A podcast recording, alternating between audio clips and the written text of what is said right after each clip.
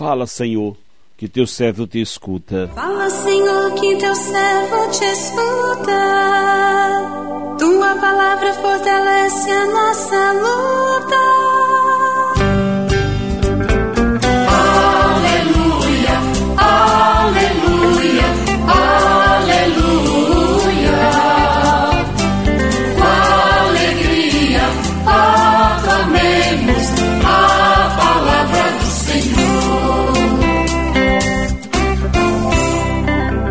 O Senhor esteja convosco, Ele está no meio de nós. Proclamação do Evangelho de Jesus Cristo, segundo João. Glória a vós, Senhor. Depois de lavar os pés dos discípulos, Jesus lhes disse: Em verdade, em verdade vos digo: o servo não está acima do seu senhor, e o mensageiro não é maior que aquele que o enviou. Se sabeis isso e o puserdes em prática, sereis felizes. Eu não falo de vós todos. Eu conheço aqueles que escolhi, mas é preciso que se realize o que está na Escritura. Aquele que come comigo, que come o meu pão, levantou contra mim o calcanhar. Desde agora vos digo isso, antes de acontecer, a fim de que, quando acontecer, creais que eu sou. Em verdade, em verdade vos digo: quem recebe aquele que eu enviar, me recebe a mim. E quem me recebe, recebe aquele que me enviou. Palavra da salvação, glória a vós, Senhor.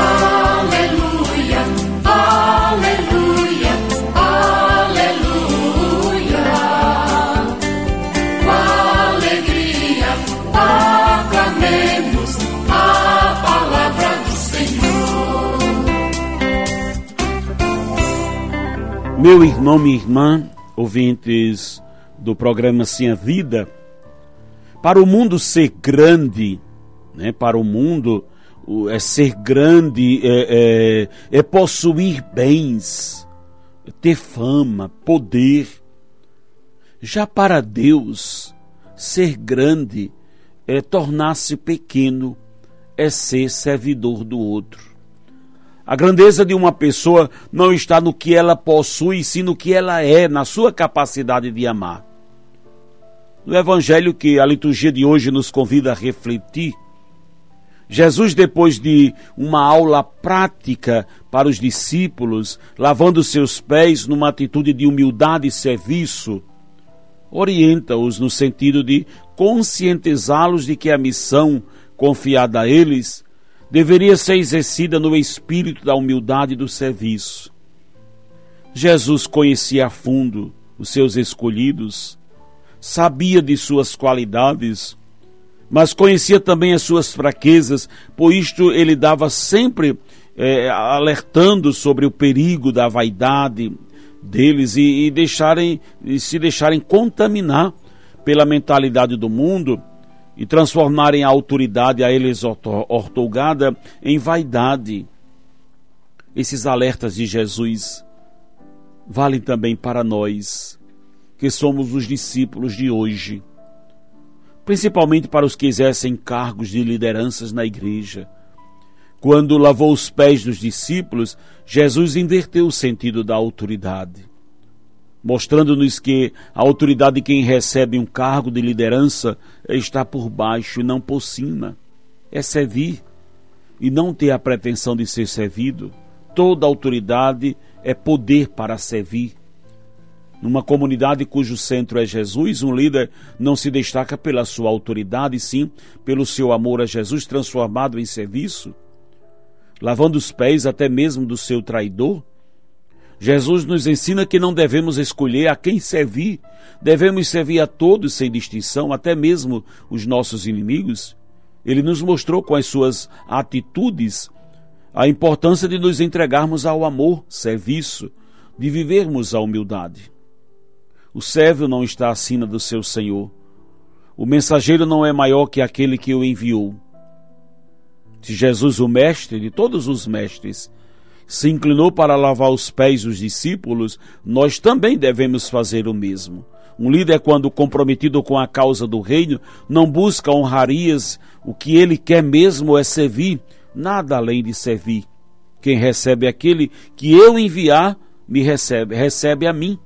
E quem me recebe, recebe aquele que me enviou. Com essas palavras, Jesus enfatiza a importância de acolher os seus enviados, aqueles que vêm nos trazer o recado de Deus, e que geralmente são pessoas simples, pessoas que prontificam ou se prontificam a propagar o evangelho na intenção de colocar o povo mais próximo de Deus. Um enviado de Jesus não deve ter a pretensão de, de chamar atenção para si mesmo, e sim para aquele que o envio. A palavra que sai da sua boca não é sua, é Deus falando através de seu mensageiro. A humildade é a característica marcante de quem continua a presença de Jesus aqui na terra, é a virtude que mais nos aproxima da perfeição, que nos torna parecidos com Jesus, mas é importante compreendermos: ninguém é humilde de nascença. Uma pessoa vai se tornando humilde à medida em que ela reconhece as suas imperfeições, a sua dependência de Deus. Como continuadores da missão de Jesus aqui na terra, devemos nos espelhar nele. E para que a nossa missão produza frutos, precisamos esvaziar de nós mesmos para nos encher da graça de Deus. A graça de Deus é a força motivadora que nos possibilita viver a nossa humanidade de forma divina. O Mestre Jesus nos ensina a sermos servos como ele é servo. Serei feliz se praticardes aquilo que vos ensinei. Seremos felizes se colocarmos em prática em nossa vida aquilo que o Mestre nos ensina. Ele nos ensina a cada dia a servir e, como sentido único da vida, nos coloca o, o serviço, no, no, no, nos colocar a, a serviço dos outros. Tudo isso está acontecendo depois que ele mesmo lavou os pés dos seus discípulos. Jesus não só falou, ele praticou e viveu para servir. O gesto de lavar os pés dos seus, dos seus mostrou como ele não veio para essa vida para buscar glória e exaltação. Ele seguiu o caminho da humilhação, da rejeição e serviu toda a humanidade, a toda a criatura. O sentido da vida é servir.